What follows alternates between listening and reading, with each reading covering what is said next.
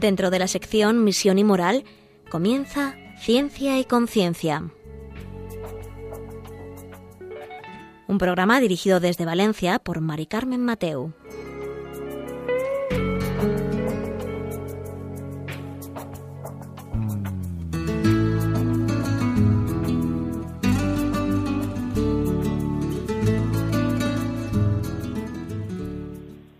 Buenas tardes, queridos oyentes. Un miércoles más, aquí estamos en Ciencia y Conciencia, un programa que hacemos desde el Observatorio de Bioética de la Universidad Católica de Valencia. Y hoy vamos a, aunque estemos de vacaciones, vamos a meternos en faena, eh, porque ya hemos dedicado algún programa a este tema, al tema no tanto de la eutanasia, sino al tema, pues, de si algunos actos médicos son eutanásicos o no lo son, algunas noticias que han salido últimamente eh, sobre mm, Vincent Lambert. No sé si, si ustedes recordarán que algunos médicos franceses retiraron los medios de soporte vital, que son la alimentación, la hidratación, la higiene personal, a este enfermero que tenía 42 años y que se encontraba en estado vegetativo tras un accidente que sufrió en el año 2008. Eh, luego el Tribunal de París ordenó que se reanudara pues todos estos medios y porque los padres de él pues lanzaron una petición de ayuda al Tribunal de Estrasburgo y al presidente de la República. Eh, y luego pues ya saben ustedes que mm, finalmente pues fue desconectado y murió em, este enfermero, ¿no? Entonces, pues bueno, eh, nos hemos planteado en Ciencia y Conciencia pues poner como dejarnos claros pues los mensajes, ¿no? Unas pues unas fuentes, ¿no? Y unas bases en las que cuando veamos estos casos, o incluso pues si Dios quiere que nos pasen a nosotros, ¿no? Pues saber, ¿no? Como discernir y saber lo que son las, pues el estado vegetativo, qué es el estado en coma, qué es, qué es alimentar a alguien, qué no, quitarle su alimentación, los soportes vitales, un auto eutanásico, no. No, pues vamos a intentar en este ratito con los dos expertos que tengo conmigo, que enseguida voy a pasar a presentarlos.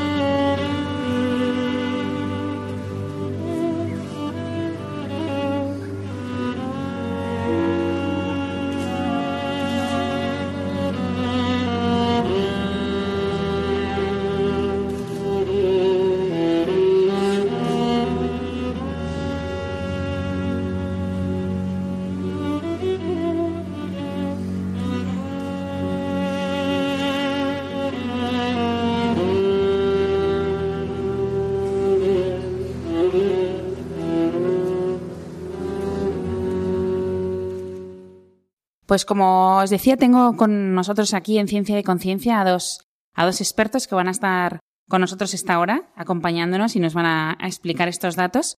Eh, está con nosotros don Justo Aznar, que él es el director del Instituto de Ciencias de la Vida de la Universidad Católica de Valencia. Buenas tardes. Buenas tardes, encantado de estar aquí. Y además estuviste también en otro programa que hicimos sobre este tema, que aún él tenía, estaba con vida. Me acuerdo que fue en el momento en que los tribunales dijeron que, que se mantuviera con vida, pero luego, luego pasó lo que, tuvo, lo que pasó. Y también está con nosotros Nacho Gómez, que él es doctor en medicina y profesor también del máster de bioética de aquí de la Universidad Católica de Valencia. Buenas tardes. Buenas tardes. Y bueno, ya veréis cómo vamos a aprender un montón en este rato que, tenemos. Eh, lo primero es saber, eh, Nacho, em, pues bueno, que nos expliques cuáles son las diferencias, porque hay veces que salen noticias y cuando vemos que está en estado vegetativo, está en coma, pues a lo mejor tenemos la sensación de, bueno, pues es que ya se está muriendo, ¿no? O no pasa nada. nos expliques todas estas diferencias que hay para que nosotros cuando veamos las noticias sepamos discernir y sepamos saber. En, bioética hay un problema fundamental que está en la base de todo, que es la manipulación semántica, la utilización mm. de las palabras que el público general las interpreta con otro sentido del que tiene en realidad. Eso es. Cuando en medicina hablamos de estado vegetativo persistente, la gente entiende vegetativo como vegetal. Hmm. Y por tanto, si es un vegetal, pues ¿para qué seguir viviendo así? Ese es un primer error que hay. Nosotros en medicina decimos estado vegetativo porque en ese momento la respiración, el funcionamiento cardíaco, de la, de la circulación, etcétera, lo regula el sistema nervioso vegetativo o autónomo, que se denomina, que es a diferencia del, del, sistema nervioso central o del sistema del córtex cerebral o de la médula espinal, etcétera.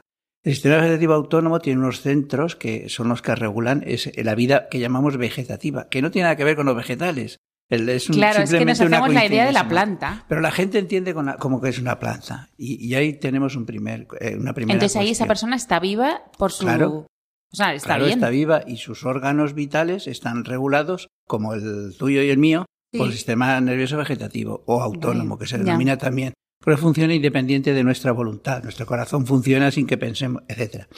Entonces, eso por un lado. Por otro lado, eh, es un concepto que se ha llamado de distintas formas a lo largo de los últimos tiempos. Se llamaba coma vigil, pero es una palabra que parece, parece una contradicción decir coma, que significa que no hay conciencia, decir vigil, que como que está vigil, o sea que está consciente, es una, y se suspendió ese, ese tema. También se llamaba eh, como apálico, etcétera, pero son nombres muy técnicos y al final el que se ha preferido usar es el de, el de estado vegetativo eh, permanente o persistente. Persistente cuando dura, cuando una persona tiene un accidente, una conmoción cerebral, etcétera, entra en coma, es decir, pierde la conciencia, hay diversos grados de conciencia, pierde la conciencia totalmente, no tiene reflejos y no, no responde a los estímulos externos de hablarle, de pincharle, etcétera, se dice que está en coma profundo. Entonces, en ese estado de coma profundo puede estar un tiempo, unos días, unas semanas, incluso unos meses, y después se despierta, pasa un tiempo en la UCI, pasa a la planta, se cura y ya está. O puede permanecer, por eso se llama eh, persistente, porque persiste en ese estadio, en esa forma de no conciencia, no responde a estímulos externos. Está respirando, está vivo, está funcionando normal, pero no responde, no interacciona con el medio, ni con las personas, ni con nada. Eh, si eso persiste más allá de, determinados años, que eso depende de autores, unos hablan de siete años, otros hablan de cinco, otros hablan de doce, entonces se llama como vegetativo permanente, es decir, se piensa que esa persona seguramente no despertará nunca de ese coma. Sin embargo, tenemos casos como uno famoso que sucedió en Polonia, de una persona que entró en estado vegetativo y después de once años de estar en estado vegetativo persistente o permanente, depende de autores, eh, despertó. Y el problema es que cuando entró en coma, eh, Polonia estaba bajo el comunismo, la dominación de los países del este, y cuando se despertó era una democracia y el hombre no sabía dónde estaba y precisó de asistencia psicológica durante bastante tiempo porque estaba totalmente desubicado después de 11 años. En Israel también hubo un caso después de muchos años que lo, que lo consiguieron eh, sacar, etc. O sea, se dan casos que aunque se califica de persistente o permanente, eh, después de unos años recuperan ciertos niveles de conciencia o incluso una conciencia hmm. eh, plena cuando se de las lesiones. ¿Tenemos certeza de que alguien despertará? No, no, no. El problema, el problema del, estado vegetativo es ese, que no sabemos si esa persona concreta va a despertar dentro de un año, dentro de cinco años o nunca. No lo sabemos. Ya. Pero es nuestro familiar o nuestro paciente que está vivo. Tiene sus funciones vitales funcionantes. Si es una persona sana, como pasaba con Vicente Lamberto, como pasa con accidentados de tráfico, suelen ser gente joven y sana, pues como sus órganos vitales están muy bien, pues sigue funcionando igual, aunque no tenga conciencia. Ya. Y yo creo que para centrar un poco el, tema es interesante eso. Y nos interesa también mucho decir que eh, eh, los cuidados que precisa una persona en estado vegetativo eh, al principio no hablemos, al principio entran en la UCI porque han tenido un traumatismo cerebral normalmente, etcétera, etcétera, o eso puede ser un coma como la de Terry Schiavo, famoso también, un caso famoso en Estados Unidos que hubo hace unos años, una chica que hizo una dieta para adelgazamiento por su cuenta y entró en coma y ya no despertó. Hubo también un litigio entre el marido que quería que, la, eh, que acabaran con su vida, los padres que decían que no, el marido que sí, los padres que no, un juez decía que sí y cuando iban a, acabar con su vida, otro juez decía que no, así. Al final, los padres no llegaron a tiempo con el tercero o cuarto juez y acabaron con su vida. Como dato anecdótico, había una póliza de un seguro de vida de un millón de dólares a, favor del marido. Siempre en estos casos es interesante que si uno rasca mucho, se encuentra el factor económico por algún lado también, aunque se invocan otros factores, lógicamente. Y es verdad que estos pacientes generan un problema serio a la familia y a la sociedad. Es un problema serio, porque no necesitan nada, nada más que que los lavemos, porque evidentemente ellos no pueden eh, eh, solucionar sus necesidades ordinarias. Hay que lavarlos, cuidarlos, eso, mm. defecan, orinan, etcétera, etcétera, no controlan el esfínteres.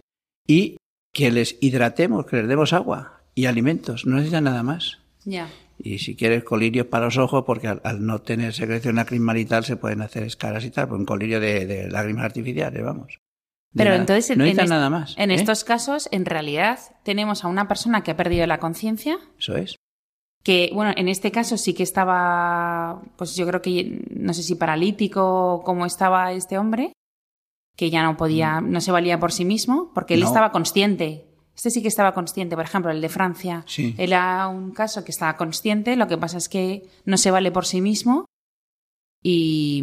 No, no, no. Estaba en estado vegetativo. Ah, estaba en estado vegetativo. Vale, vale. El, Vicente Lambert hablamos. Sí, sí, sí. Estaba en estado vegetativo. Vale. Nacho, que, que, al parecer yo he visto también alguna imagen de este señor y parece que a veces movía los ojos.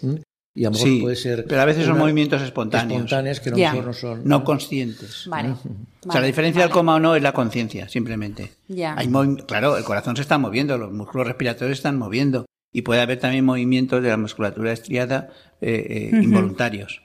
Pero no hay conciencia. O sea, la característica del coma es que no hay interacción con el medio. Claro. Entonces, la forma de, de mm, pues. Bueno, yo entiendo que lo que tú has dicho, que ellos necesitan cuidados, necesitan limpieza, la hidratación, comer. Sí, pero como cuando están en coma, cuando uno tiene un traumatismo en la moto y está en coma un mes o dos meses, durante ese mes o dos meses también necesita los mismos cuidados. O sea, hay que darle de comer, porque si no se muere de hambre. Hay que darle de beber, pues si no se muere deshidratado, de sed.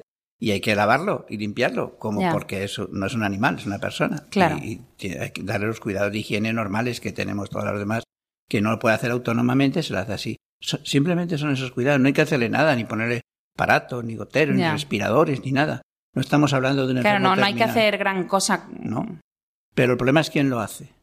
Si lo hace el Estado a través de las instituciones sanitarias, eso cuesta muchísimo dinero. Mantener una persona en una cama hospitalaria, no sabemos cuánto, dos, cinco, siete, ocho años. Este lleva nueve o diez años, pero otros llevan más. ¿Hasta cuándo? ¿Y para qué? Es la pregunta. No se pregunta a la sociedad por qué, sino para qué. Es una intención finalista que es propia de la biótica utilitarista, ¿no? Si una cosa no sirve para nada, se elimina y fuera. Eso es lo que estamos hablando de un ser humano, ese es el problema. ¿Por qué? Porque es un ser humano. ¿Por qué? Porque todo ser humano tiene una dignidad y merece, mientras esté vivo, que le demos todos los cuidados que necesita. Anteriormente, en la, una familias, las familias se hacían cargo de sus familiares enfermos, mm. pero hoy día eh, no existen estructuras familiares capaces de sostener esto durante años y años y años, ni, gente que eh, lo aguante, aunque es cierto. Yo conozco un caso personalmente de un señor analfabeto eh, que ahora ya es más mayor, que su mujer entró en coma y le proponían hacerle una para alimentarla por una sonda, una PEG, una sonda gástrica, y él, como es analfabeto y además bastante bruto, decía, no, no, no, no, eh, ya veréis como, como Bonnie, que se llama ella, veréis cómo Bonnie come y al final consiguió que comiera autónomamente, tapándole la nariz, haciéndole que tragara, medio ahogándose. Eso no se lo recomienda a nadie, que lo haga. No, no. Pero él lo hizo así de una forma muy bruta y al final se la llevó a su casa y la está cuidando durante años en su casa porque en realidad lo único que hacía era darle de comer y de beber, no, ha hecho otra cosa, no darle de comer y de beber. Lo digo porque no hacen falta tampoco grandes conocimientos sanitarios. Insisto que este hombre es analfabeto, o sea que no. no. Mm. Nacho, y pasar del estado vegetativo eh, entiendo que en ese momento tiene actividad cerebral. sí, claro. entiendo que la tiene, pero luego puede pasar a, una situación que ya no la tenga, sea un coma profundo. O sea, ¿qué escala de, qué grados de gravedad hay en, este proceso? En, la calificación de los comas se sigue una escala que se llama escala de Glasgow, por si alguien la mm. quiere buscar en internet, que hay cinco estadios de coma y hasta llegar al coma más profundo. Pero siempre hay actividad cerebral. En el momento que no hay actividad cerebral, Hay es muerte el cerebral. criterio de muerte encefálica, exacto. Mm. Entonces, si está muerto, está muerto. Pero es que no estamos hablando de gente que está muerta, es que tiene actividad encefálica. O sea, su corteza cerebral funciona. Lo que pasa es que funciona en un nivel que no es capaz de interactuar con el medio y con las personas. Eh, Simplemente es eso. Está como dormido. Es una- está como dormido. Que por mucho que haga ruido, le pinches, haga lo que sea, no se despierta. Y ese es el criterio. Entonces- El problema es el tiempo. O sea, ¿cuánto tiempo vamos a aguantar esto? Esa Ya, es la pregunta la- de la Pero gente. entonces habría, se podría hacer una distinción entre estado vegetativo y esos cinco eh, escalas de coma que dices para saber si a un enfermo se le pueden quitar los- el soporte vital inmediato, ¿no? O, o- o siempre hay que mantener. ¿Hay, hay alguna circunstancia médica? No, entiendo, entiendo tu Sí, sí. pregunta. Quiere decir si dentro del estado vegetativo hay niveles de graduación de coma. De coma. No, estado vegetativo lo llamamos cuando están en el quinto nivel, el- nivel de coma profundo. Mm, O sea que, por definición, si está en un coma, eh, el primer grado de coma es la nubilación que tenemos a veces cuando nos hemos pasado bebiendo o hemos pasado dosis de algunas pastillas hipnóticas o lo que sea, que estamos como... Eso es un primer grado, hasta llegar al quinto grado, que es cuando no tenemos interacción con el Ya. medio. El estado vegetativo está ya en el, en coma que- profundo. Que entonces, si el estado vegetativo es el eh, coma profundo Que persiste. y, y que persiste es. y ahí no está justificado el quitarle a estos pacientes los soportes vitales eh, mínimos, ni en ningún caso está justificado quitarlos, ¿no? Claro. No, no lo digo por, por Claro, Sí, claro. sí, sí. Es lo que otras veces en otras tertulias hemos hablado de los cuidados paliativos, lo que la propia Iglesia dice en la Carta de los Agentes para la Pastoral de la Salud. Le dice, dice claramente que todo enfermo, por ser un ser vivo, ser un ser humano vivo, mientras esté vivo, necesita los cuidados, lo que se llaman cuidados esenciales o cuidados básicos, que es la alimentación, no, no por medios extraordinarios, la alimentación Yes. normal o bien por boca si se puede, sino por una sonda gástrica que se administra sin ninguna cosa especial. La hidratación, que se puede dar por, también por boca, por la sonda o incluso si hace falta por gotero. La, la ayuda a la respiración con un poco de oxígeno, si es que tiene, si es que tiene problemas de respiratorio, que en el coma no existen problemas respiratorios, el enfermo respira normal porque su aparato respiratorio está sano, no le pasa nada. Ya. Y la higiene, las medidas de higiene, eh, que- Claro. que, lógicamente, porque no controla sus esfínteres, necesita cuidarlo. Eso es lo básico, o sea, no, no, no es nada del otro mundo. Es como una persona que- dormida, como un niño, que necesita todos los cuidados, una cosa así. Y el que está así como tú dices, pero además eh, necesita una máquina para bombear su corazón o para poder respirar. Pero entonces ya estamos hablando de otra cosa. Estamos hablando ya de un enfermo terminal o de un, Vale. o, o de un enfermo que está que estamos manteniéndolo vivo. En la UCI pasa eso a veces, porque si lo tenemos conectado a un respirador, evidentemente, mientras el respirador le meta oxígeno, eh, su, su Eso es. cuerpo funciona. Claro. Eh, eh, estamos hablando entonces de si tenemos que hacer una limitación del esfuerzo terapéutico o no. Estamos en un caso que no tiene nada que ver con el estado Vale. vegetativo persistente. Vale. El problema del estado vegetativo persistente, re- resumiendo mucho, es la duración. O sea, decir, Es la incertidumbre del tiempo. claro, nos- si supiéramos que dentro de tres años nos plantearíamos, ¿es lícito matar a una persona que va a despertar dentro de tres años? Evidentemente todo el mundo diría, no, es una salvajada. El problema es que no sabemos si va a despertar dentro de tres, de dos o de siete, no lo sabemos. Y cuando va pasando el tiempo, eh, la- emocionalmente hay una carga muy grande y hay un desgaste emocional brutal que la propia familia muchas veces es la que pide a veces Claro. la, la- la- la- la de- el quitar el problema, de- Claro. dicho de otra manera, el quitar el problema. Pero claro, si, si empezamos a correr las líneas rojas para adelante y para atrás según nos interesa, Ujú. eh, vamos a llegar a situaciones interesantes. sí. Pues como veis, eh, queridos oyentes, está siendo muy interesante. Estamos aprendiendo a diferenciar diferentes estados que a lo mejor tenemos en nuestra vida, que eso tampoco lo podemos saber. Y vamos a escuchar un poco de música y enseguida estamos con vosotros.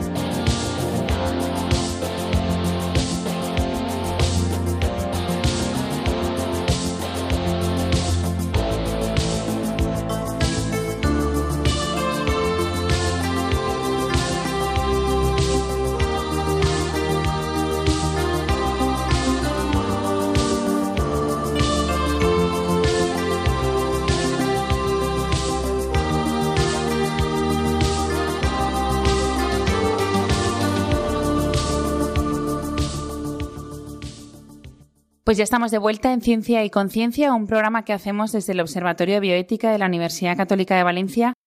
Y bueno, estábamos viendo el tema, antes hemos visto las, diferencias que hay entre el estado vegetativo, el estado de coma, eh, persistente, permanente, eh, a la luz del caso de Vincent Lambert, el enfermero francés que, mm, que, bueno, que fue desconectado, por así decirlo, fue, ahora que nos expliquen, ¿no? Esto desconectado y que nos expliquen si le quitaron la, la alimentación, la higiene, la hidratación, para que finalmente muriera, ¿no? Eh, bueno, queremos repasar este, y, este caso y también lo pueden hacer ustedes si quieren entrando en la página web del Observatorio de Bioética en la Universidad Católica de Valencia. Entran en la Universidad Católica de Valencia y buscan el Observatorio de Bioética y ahí están todos los informes, especialmente uno que hicisteis, ¿no? Justo sobre este caso en especial, que es muy completo. Hicimos un informe sobre el caso porque nos parecía que merecía la pena. Tratamos de que fuera completo y fundamentalmente nos eh, quisimos centrar en, primero, en lo que ha hablado el doctor Gómez, de que era un caso de, estado vegetativo. Segundo, de que no había problemas de ensayamiento terapéutico, que es otro problema que se plantea. Si esto enfermo, a lo mejor uno puede. El, obstinación terapéutica, mejor que ensañamiento. Eh, y tercero, si había sido un acto de eutanasia o no. Es decir, realmente, eh, ¿era eutanasia o no era eutanasia? Eh, pensando, eh, el doctor Gómez por supuesto me, puede corregir, pensando que el enfermo no estaba en una situación peor de la que había estado durante todo el tiempo que está en esa situación, se podía pensar que a lo mejor se, puede, se podría, en teoría, requerir la eutanasia cuando el enfermo se pusiera peor o cuando tiene un, dolores incontrolables, cuando hubiera una situación extrema, que son los pacientes que dicen, a mí que me quiten la vida porque estoy en una situación extrema él o sus familiares. Este señor no estaba en una situación extrema, estaba en una situación habitual ¿eh? de, coma. No había empeorado, no había ninguna razón que uh, se pudiera pensar que estaba peor, ni que tampoco sufriera más de lo que estaba eh, sufriendo si algo, si sufría algo. Entonces, en ese caso, eh, tomar una decisión de quitarle unos medios que van a soportar su vida es una eutanasia pasiva indudable. Es decir, es un acto eutanásico y como tal se puede juzgar. Si la eutanasia está prohibida en España o está prohibido en Francia, realmente habría que verlo en ese contexto. Y me parece que los padres efectivamente han puesto una demanda después de fallecer el paciente eh, ante la judicatura francesa porque consideran que ha sido un acto eutanásio que en ese país no es legal. Por ello yo creo que lo primero que hay que distinguir, y eso es lo que hemos tratado de distinguir en el informe, es si se ha cometido un acto de eutanasia. Y, y porque hay gentes que no, lo han dicho incluso en España, algunos periódicos lo han difundido que era un acto de, de nada, de misericordia, de, de, bien morir. No, es un acto claramente eutanásico. Cada uno ya lo pues que lo juzgue como, como quiera. Y realmente, mm, pues también hay que pensar ahí que no había el peligro, al menos a mí me parece, el doctor Gómez, siempre que digo el doctor Gómez me corrija porque él es el experto en este tema. ¿eh? O sea, igual lo repetiré bastantes veces en esta mañana, que el doctor Gómez me corrija. Realmente yo creo que ahí no había ningún peligro de, obstinación terapéutica porque era una práctica normal que la hacían la obstinación terapéutica, ocurre cuando los medios que se ponen son no, no se piensa que no van a poder producir ninguna mejora en ese paciente y entonces no puede producir mejora y le produce sufrimiento ese medio podría ser una obstinación terapéutica como una cosa eh, digamos negativa para el paciente pero en este caso no el paciente estaba en su situación de, de bella durmiente en este caso de bello durmiente y cierta, con todo el respeto, y ciertamente, pues mm, no había tampoco esa posibilidad de decir, vamos a tener la vida porque puede haber obstinación terapéutica. No había obstinación terapéutica ni había ninguna razón. Por eso yo creo que esto es fundamental, el, esta, vamos, dejar esto bien claro. Y una cosa que le quería preguntar al doctor Gómez es que realmente cuando, eh, seguramente yo estoy, he estado equivocado bastante tiempo, que cuando un señor, eh, una persona que está en coma vegetativo y le quitan la hidratación y muere por deshidratación, yo pensaba que, eh, que esto le hacía sufrir más, o sea, que estaba en una situación de peor, ¿no? Y sin embargo aquí han dicho que no, que quitar, yo no lo sé técnicamente eso, que al quitarle la hidratación se, se muere más plácidamente. Sí, algunos autores que eh, la retirada de alimentación y solo de alimentación produce la muerte, pero a más largo plazo. O sea, tarda más días en morir. Sin embargo, por deshidratación se suele durar tres, cuatro días como mucho si no concurren otras cuestiones como ascitis, etcétera. Y entonces el, el, lo que se ha visto es que cuando les, les dejan sin, sin nada de líquidos, el primer día, evidentemente, se pasa muy mal porque la sensación de sed es muy desagradable. Si está en coma, no, manifiesta nada, evidentemente. Pero nunca sabemos, sí, nunca sabremos lo que ha sentido porque nunca nos lo va a contar. Pero, eh, porque al que se le hace esto se muere luego y no nos puede contar su experiencia, evidentemente. Pero sí que dicen que a partir del segundo o tercer día, la, la deshidratación del propio cerebro hace perder la sensibilidad como que se muere más, como decía el otro andar, como que se muere eh, más Pero bueno, inconscientemente, digamos así. Podemos decir que se muere más inconscientemente después de haberlo martirizado. Sí, y además que estamos hablando de que lo estamos dejando, lo estamos matando, estamos negando los cuidados. Fíjese que no hablamos, fíjate que no hablamos de tratamientos, hablamos de cuidados, cuidados básicos o, cuidados ordinarios, que es alimentación, hmm. hidratación. No hablamos de nada, hablamos de cuidado, de cuidarlo como persona simplemente. Claro. No tratamientos especiales. Por eso, muy, como muy bien señalado el doctor Andar, eh, el eliminar los cuidados necesarios básicos es la forma, es lo que se denomina eutanasia pasiva. es, es, la definición de eutanasia pasiva. Es no proporcionar a un paciente los cuidados ordinarios para que siga viviendo. Claro, pero a mí me llama mucha atención el concepto que habéis dicho de ir retirándole los cuidados básicos para que finalmente muera. Pero si nos dejan morir de hambre, nos dejan morir de sed y todos sucios y nos quitan todo, es indigno totalmente. Y aparte es puro sufrimiento. Está vulnerando la dignidad humana, efectivamente. Claro, pero es que lo hacen en el en boga de la dignidad, de la buena muerte, me dejan morir de hambre. Porque ese es el fondo de la cuestión. Ya. El fondo de la cuestión es la carencia de sentido del sufrimiento. O sea, nuestra sociedad es una sociedad hedonista. Ya sé que esto se dice muchas veces y ya la palabra suena hasta bonita, pero es el, es el problema que tiene nuestra sociedad y que eh, se manifiesta cada vez más en las nuevas generaciones. O sea, no podemos sufrir por nada ni por nadie y todo lo que nos hace sufrir es negativo y es malo y hay que eliminarlo.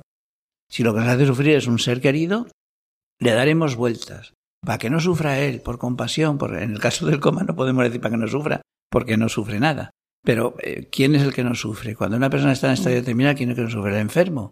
Al enfermo le podemos ayudar con cuidados paliativos. Esos programas de radio que estamos oyendo estos días con motivo de la presentación al Congreso de los Diputados de la ley de eutanasia por el grupo de Podemos y, de, y del Partido Socialista, en contra de la, de la que ya está preparada de, cuidados paliativos que nos sale. Vamos a tener la eutanasia en España antes que de cuidados paliativos. Eh, entonces, no tiene mm, todos esos programas que, que, la gente dice, los cuidados paliativos no sirven para nada. No es verdad. 70.000 personas en España están muriendo todos los años sin los cuidados paliativos que necesitan. Vamos a ponerlo en marcha y veremos si sirven o no. Las afirmaciones estas de gente que llama a la radio y dice, eso no sirve para nada, eso son tonterías de los curas y de los médicos, no sé qué. Lo escuché hace dos o tres noches en Radio Nacional de España, lo que estoy diciendo. Eso no es verdad. Los cuidados paliativos sirven. A una persona le podemos hasta sedar. Y es lícito sedarle si hace falta, si está sufriendo. El problema es quién sufre. La familia. Y por eliminar el sufrimiento de la familia, eliminar el sufrimiento de la vida del hombre es lo más absurdo que hay. Todas las filosofías a lo largo de la historia han estado buscando respuestas al sufrimiento. Yo creo que los que estamos en este programa tenemos que dar gracias a Dios de que el cristianismo tiene la respuesta con mayúsculas al sufrimiento. Pero entendemos todos que hay gente que no tiene fe, porque es un don de Dios, y no tiene respuesta al sufrimiento. Muy bien. Pero lo que no podemos es negar el sufrimiento en el hombre. Tendremos que buscar eh, eh, procedimientos psicológicos, filosóficos, como sea, para ayudar a los hombres a aceptar el sufrimiento. Pero es que nacemos sufriendo, como decía la canción de Nino Bravo. Y, crecemos sufriendo, y nos estamos sufriendo. Y cuando una chica deja a su novio y se va con otra, sufre. ¿Y entonces qué hace? ¿Se suicida? ¿No hay otra solución que se suicide para evitar el sufrimiento? Yo creo que hay más soluciones, se puede ayudar a la gente. Cuando una persona tiene una enfermedad grave, cuando una persona tiene una amputación de un miembro porque ha tenido un accidente, claro que sufre muchísimo, sufrimos toda nuestra vida, desde el día que nacemos hasta el día que nos morimos. Pero la solución no es eliminar al sufridor cuando no sabemos cómo eliminar el sufrimiento. Eso es lo que subyace en el estado vegetativo y en todos los problemas de enfermos terminales y, todo el fondo del planteamiento que es lo que Juan Pablo II decía, la cultura de muerte, una cultura de muerte, va a solucionar los problemas, la muerte. y, ya está. y, ya está. entonces la vida humana qué sirve? Nada. Yo quería apuntar al hilo de lo que está comentando el doctor Gómez dos cosas. La primera realmente, continuando con lo del sufrimiento y con el mal moral en el mundo, es un tema mm, general que no solamente se hace referencia en este caso concreto de la eutanasia, sino en todo. Pues esta mañana, lo digo si esta mañana mismo, estaba estudiando unos temas de un libro que acaba eh, de salir sobre el evolucionismo y entonces decían que realmente eh, no se puede pensar que Dios dirija la evolución porque mm, durante esa evolución ocurren cosas malas y durante esa evolución hay dolor y eso Dios no puede permitirlo.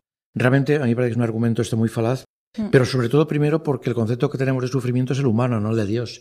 Es decir, nosotros estamos valorando aquí una serie de cosas que no sé, y al menos este es mi pensamiento, posiblemente estoy equivocado, qué valor pueden tener ante, eh, ante, ante en la mente de Dios el sufrimiento. Porque a lo mejor si el sufrimiento este que tiene es una posibilidad o un salvoconducto de alguna forma para una vida eterna feliz, realmente eso nos cambia toda la, toda la perspectiva de ese sufrimiento. Es decir, que, que enfocar el sufrimiento sin ver un fin o una, una visión trascendente del mismo, me parece mm, que es limitar mucho la visión del sufrimiento. Por otro lado, eh, y, y, ahora hilaré con lo que quería decir, por otro lado, cuando yo leí la, encíclica de, de, Pablo VI sobre este tema, y, la, estuve leyendo con mucho interés para ver si encontraba una solución. Al final no hay una solución humana. O sea, entender una solución humana para el sufrimiento no. El sufrimiento se entiende, y al menos así lo entiendo yo, y creo que lo, eh, lo, lo, lo, mamé de, de, la doctrina de Juan Pablo II, cuando ves a Cristo crucificado. Dios es Padre. Si el sufrimiento fue una cosa mala en sí misma, mala en sí misma, no podría permitir que su hijo querido muriera así. Tiene que ver porque ahí en esa muerte tiene que haber componentes adicionales que hacen que el sufrimiento adquiera un valor que los hombres no lo valoramos. Y yo el, problema del sufrimiento solo lo entiendo ahí.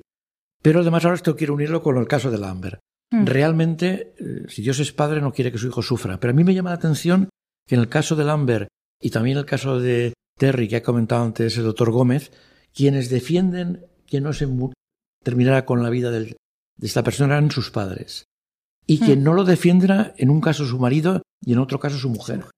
Ciertamente, dice madre no hay más que una, yo diría padres no hay más que uno, pero hmm. realmente yo creo que aquí esto es una muestra eh, natural de el, valor del cariño de los padres. Son ellos los que defienden esa vida de ese hijo. Yo no sé si habrá, habrá algún, algún caso, puede ser que alguno, yo no lo conozco, donde la iniciativa de terminar con su vida nazca de sus padres.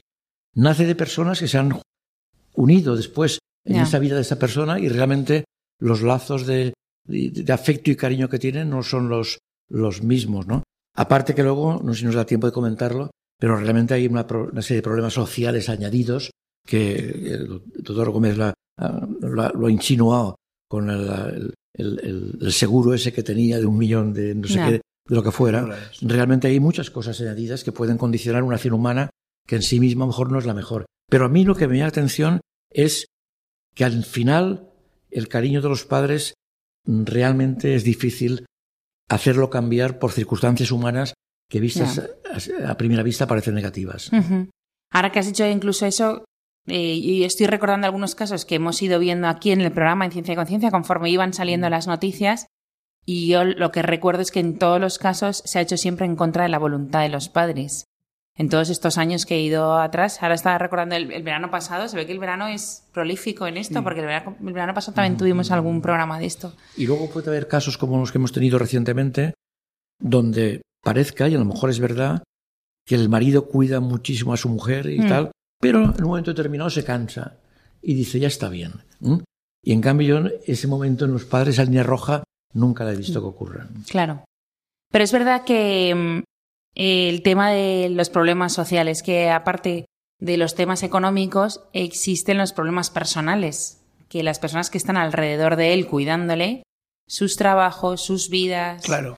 Em, es imposible, no pueden hacerse cargo de un paciente así. Claro, ¿quién se hace cargo? Si tiene la gente un hijo y está trabajando y su pareja también trabaja y que ¿por qué me tengo que hacer yo cargo de tu padre? Y yo no soy nada, yo estoy contigo porque me gustas tú, pero tu padre no me interesa.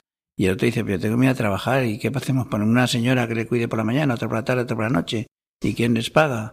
Y lo pagamos a medias. Es un problema social muy grande. Claro. Tiene la sociedad, o sea, es que es una cadena y una cosa lleva a la otra, eso está claro. Claro, y además me imagino, una cosa es un padre que está mayor, que tiene una enfermedad y que sabes que este es el final, pero un hombre de 42 años que no está sabe si va a durar 20 años más. Claro. Claro, Entonces, ahí dices, entiendo que la gente se canse, claro. porque dices, claro, tengo, o sea, yo tengo una batería Sí, sí. y al final, si, si soy su esposa, tengo también 40 años, tengo un trabajo, eh, al final ya, ¿me voy a pasar así la vida? Cuando se muera tendré 60 o 65 y qué hago yo mientras y qué voy a hacer luego y esto no tiene sentido esta vida. Realmente a mí me parece que en ese contexto yo, al menos yo, no juzgaría negativamente a quien toma o quiere tomar Ya. la decisión de terminar con la vida, sino positivamente al Claro. que la defiende a pesar de todas esas dificultades. Es decir, que son dos actitudes distintas. Sí. O sea, juzgar esas personas cuando llegan a la situación, pues cualquiera sabe lo que yo haría. Claro, sí, claro, sí. no. eh, Yo creo que eso sí que es un tema que está Sí. claro. El Sí. hablar así, hablamos de actitudes, no hablamos sí, de las sí, sí. personas. Juicio moral no hacemos contra nadie porque, como bien dice justo, ¿quién, quién sabe lo que haríamos cada uno en, en esa situación? Eso yo creo que es una cosa, la tenemos clarísimo los que estamos aquí. Pero eh, sí que es verdad que esas personas no saben hacer otra cosa porque no pueden hacer otra cosa. Claro. Hay una clave que la ha dicho justo, que es el sentido cristiano del sufrimiento. O sea, si, si alguien que nos está oyendo tiene un problema así en su vida, yo le sugeriría que leyese el Salmo 21 que reza Jesucristo en la cruz, según dice el Evangelio, que él mismo se plantea ¿por qué me has abandonado? ¿Acaso no soy un hombre? ¿Y por qué no me ayudas? ¿Y, y por qué estoy aquí? ¿Qué sentido tiene que esté aquí si no he hecho nada? Y, él mismo, el mismo Salmo le da respuesta a Jesucristo. Y él mismo la da. O sea, a mí me, me llama la atención mucho cuando cada vez que vamos a misa, el cura, en- cuando empieza la consagración, dice, porque la víspera de su pasión, voluntariamente aceptada, tomó pan, te bendijo, etcétera Ya. voluntariamente aceptada, es decir, sabía dónde iba, sabía lo que le esperaba. Aceptar el sufrimiento, eso, eso es una cuestión que tiene el cristianismo solamente. No resignarse al sufrimiento, que es Ya, otra es que eso cosa, es- no te puedes dar otra cosa, te aguantas. Mm. Pero aceptar el sufrimiento, eso es una cosa muy grande, es un don muy grande que tiene el cristianismo. Pero hay otras técnicas que podemos ayudar a la gente no creyente, como el, el, eh, de Víctor Frank, el, la logoterapia, el counseling, etcétera. Se le puede, hay técnicas psicológicas de ayuda a aceptar el sufrimiento y a integrarlo dentro de, formar parte de la vida y no huir de él. Yo también he sacado el tema de su mujer porque por ver y, y sobre todo señalar y poner el foco en quién le ayuda. Esta mujer necesita ayuda. Claro, claro. este hombre necesita ayuda. Y entonces es como que la sociedad le estamos dando la espalda. Están- o sea, es como que te pasa esta desgracia y encima te dejo solo, ¿no? O sea, es ahí cuando más la sociedad debería volcarse en ellos. Pero bueno. Eso es un problema, eso que acabas de decir. Sí. que yo ya he predicado en desierto, porque ya estoy cansado de decirlo. El problema del cuidado primario. O sea, normalmente suelen ser mujeres, hija o mujer del enfermo, que se agotan. O sea, al final tenemos dos enfermos, el, el que Eso está es, enfermo, eh, paralítico o lo que sea, y, y luego el otro enfermo. Entonces, la sociedad no atiende. La, la ley de ayuda a la dependencia y todo Mm. eso, les dan un poco de dinero y creen que con eso Ya. arregla el problema. No están arreglando nada. Ya. O sea, es, es un problema es- serio ese, sí. Bueno, estamos. Quería hacer un pequeñísimo comentario, Vale, si, me venga. si me permite la jefa. Genial. Sí, sí, sí. Eh, ayer salió un artículo en el país que se ponía los mosquitos son eh, la Sí. causa de mayor Sí. número de muertes en el mundo. Es. Entonces ayer mismo le escribimos desde el Observatorio de Bioética una carta al país diciendo, perdón usted, los mosquitos producen alrededor de 700.000, es el dato, el dato que ellos daban, 700.000 muertes al año en el mundo. Y hay otra razón que es el aborto que produce 45 millones de muertes en el mundo. Jolín. Y esta mañana nos han contestado desde el, desde el país, lo digo porque es, es, es- es actual, desde el, el que se llama el defensor del lector, diciéndonos, usted lo dice eso porque son una universidad católica. Lo digo porque aquí estamos hablando de dolor desde el punto de vista católico, Claro. pero realmente es una visión que hay que tener, pero nosotros tenemos argumentos científicos y humanos para defender lo que defendemos sin tener que recurrir a, a- la trascendencia ni a...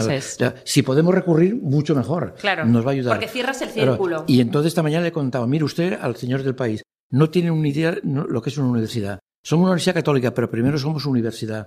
Y en la universidad defendemos los conceptos por la ciencia. Entonces, los conceptos que por lo que decimos la ciencia son este, este, este y este. No me ha contestado aún. No sé A ver mañana, a ver ¿Eh? mañana. Lo digo porque a veces se puede pensar que si aquí esgrimimos o se esgrime alguna vez Ya. esa consideración, por ejemplo, del dolor o del sufrimiento desde el punto de vista católico es porque somos católicos. Es, por la fe. Y, además eso nos, nos, añade un plus. Pero hay razones humanas, como ha contado muy bien también a la del, del Víctor Frank, hay razones humanas que pueden ayudar y que no hace falta. Si la fe nos ayuda, no voy, A, no voy a despreciarlo, pero no, hace, no es un argumento decisivo para la gente que no tenga fe. La gente que no tenga fe también puede buscar otros recursos. Claro. Bueno, pues como veis está siendo muy interesante. Vamos a hacer un pequeño, una pequeña pausa para escuchar música y enseguida estamos con vosotros.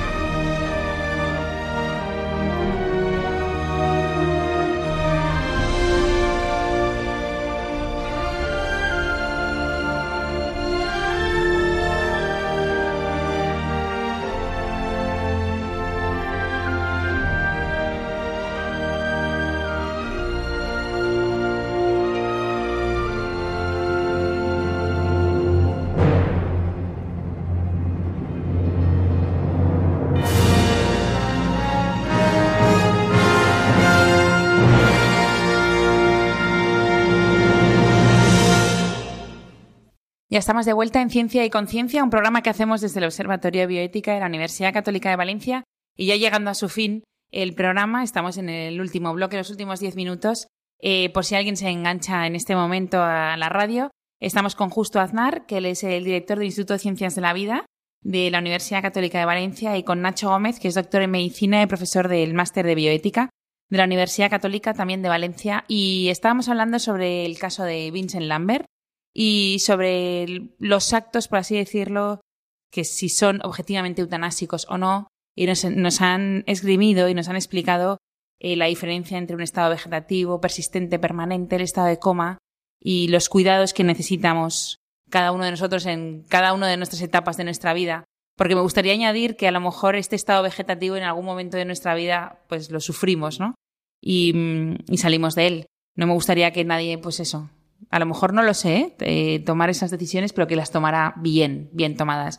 Hemos hablado también de, de, pues el acompañamiento al cuidador primario, ¿no? Que ese a lo mejor es el que la sociedad está olvidando más.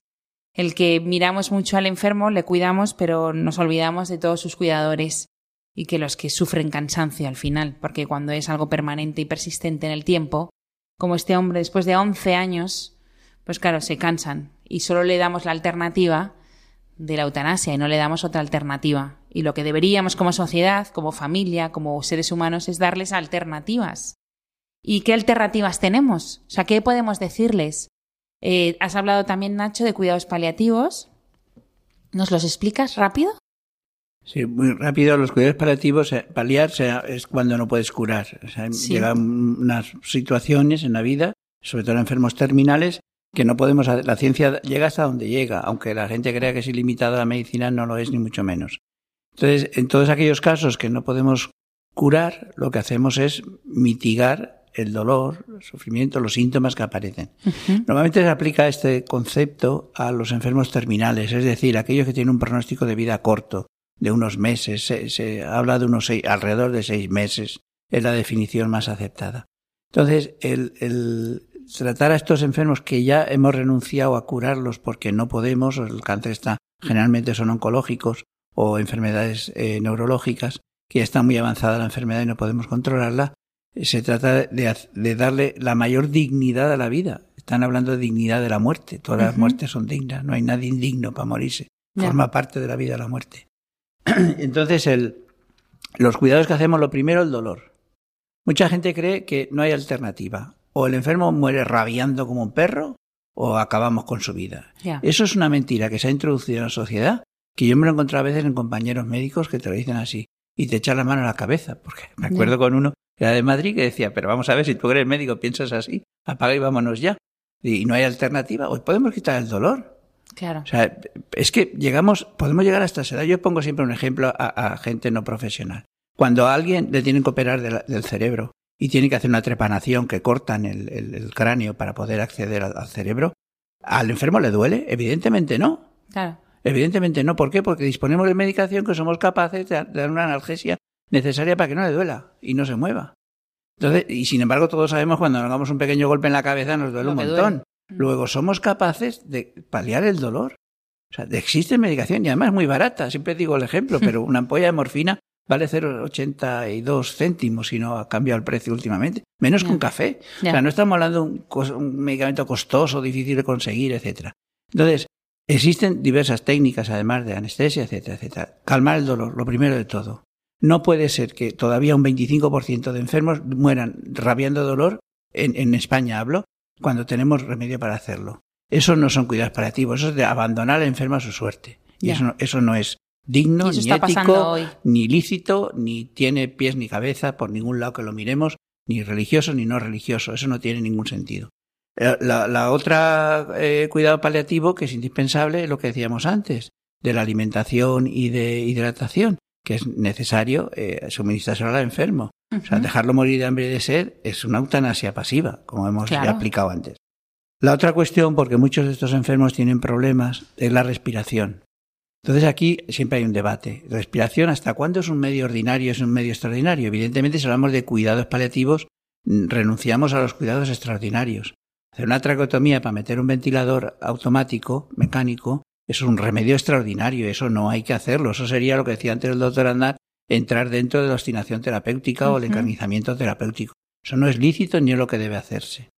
Pero ayudar a veces a respirar cuando tienen mucha fatiga respirando, eh, se llama disnea, pero lo digo por utilizar palabras que conoce la gente. Estas gafitas nasales que hay que enriquecen el, eh, de oxígeno el aire que respiramos, eso no molesta al enfermo para nada, permite hablar, permite todo, y respira mucho mejor. Eso, una botella de oxígeno en casa se puede tener, si en un hospital se conecta a la vía, a la, esto central. La, la, la higiene que hemos hablado también, y algunos cuidados, como puede ser a veces el estreñimiento, molestias y que puede haber de tipo digestivo por el encamamiento del enfermo, etcétera, subsanar eh, esas necesidades higiénicas y de cuidados normales que tenemos y el aspecto psicológico, muy importante. Hemos hablado antes, y no quiero ser pesa ahora, hablando que el, los cristianos es verdad que tenemos una respuesta en la fe al, al sufrimiento, pero la fe es un don de Dios que no podemos ni darla a nosotros a nadie, ni exigirla, ni pedirla, ni nada. Es, bueno, pedírsela a Dios, pero que decir, a la gente no le podemos exigir al paciente que esto. Y no se trata aquí de, de, de un estoicismo, decir, somos, nos encanta sufrir, eso es una, esto, ni somos masoquistas. No estamos hablando de masoquismo, ni estamos hablando que es una desviación eh, mental. No estamos hablando de eso. Estamos hablando de la aceptación del sufrimiento que muchos pacientes no saben por qué nadie nos ha enseñado a morirnos. Ya. Nos han enseñado a triunfar, a vivir, a hmm. pasarlo bien, a disfrutar, pero a morirnos no. Cuando es, otras culturas sí lo hacen, pero nuestra cultura occidental no lo hace. Entonces, la, la, muerte la desterramos de la vida como si no existiera. Vivimos como si no existiera la muerte. O sea, tenemos los, los cementerios fuera de las ciudades. Ya sé que fue por una cosa de Carlos III, etcétera, pero, mm. pero fuera. Y, los, eh, si podemos, los incineramos y así desaparece y nos olvidamos ya de que ha existido la muerte. Y la muerte existe y forma parte de nuestra vida. Hay técnicas, que hemos hablado antes de algunas, y hay más, para ayudar a la gente a aceptar que la vida forma, la muerte forma parte de la vida, el sufrimiento se puede integrar y se puede aceptar porque tiene un fin, etcétera, etcétera, etcétera. Básicamente son, esos son los cuidados paliativos, no es nada del otro mundo, son y tampoco y, por no hace falta hacerlos en un hospital, se puede hacer también en domicilio del paciente. De hecho, hay hospitales de día que los, los proporcionan desde los hospitales las unidades de hospitalización domiciliaria y, dan fundamentalmente son de cuidados paliativos. Yo voy a hacer un poquito de demagogia. Sí, venga. Realmente antes ha comentado el doctor Gómez que ciertamente hay una propuesta de, ley de cuidados paliativos en el, gobierno se planteó y que parece que se quieren se va le va a avanzar por la derecha la ley de la eutanasia antes de los cuidados paliativos. Por la izquierda. ¿eh? Por la izquierda. claro, claro, por la izquierda, efectivamente. Y además es por la izquierda, sí. Y, realmente yo me planteo si los cuidados paliativos eh, son fáciles de hacer y en España hay un 25% de personas con los 150 millones de euros que cuestan las nuevas elecciones, ¿cuántos cuidados paliativos podríamos eh, poner en la práctica? ¿Cuántas vidas podíamos mejorar para que murieran sin dolor con ese dinero que estamos aquí? No digo que no sea necesario hacerlo, pero de alguna forma, y perdonen que lo diga, por la mala eh, entendimiento de nuestros políticos, nos va a costar 150 millones de euros que podríamos dedicar a cuidados paliativos. Pues sí, pues sí, es una gran demagogia, pero que es real. El presidente del Colegio de Médicos, de la Organización Médica Colegial, el año pasado, cuando presentaron la ley de eutanasia al Parlamento, se echaba las manos a la cabeza. Dice, no podemos permitir hoy en España que haya gente todavía, él era el que hablaba de los 70.000 enfermos, eh, que, que precisan cuidados paliativos y no se les da. No podemos dejar que muera gente sin cuidados paliativos. Y eso sí que es mucho más prioritario que la eutanasia. Claro. Demos primero soluciones positivas, como hablábamos antes, y después debatamos y discutamos de la eutanasia. Pero primero. Claro. Claro. Pero primero tratemos bien a la gente. Vamos a tratar a la gente como se merece. Exacto. Claro. Pues muchísimas gracias por haber compartido esta hora con, con nosotros. Si tienen alguna idea más, tenemos que despedirnos.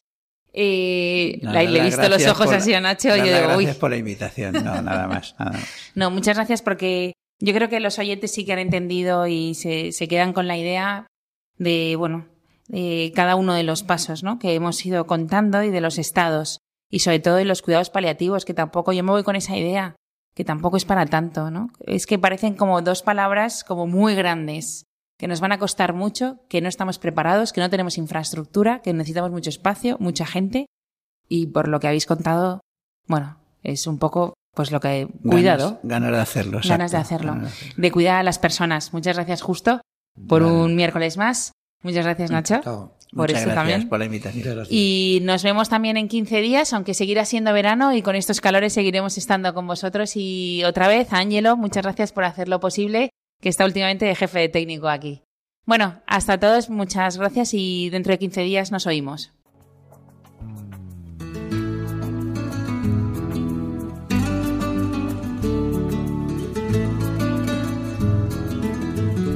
Finaliza así en Radio María Ciencia y Conciencia, un programa dirigido desde Valencia por Mari Carmen Mateu.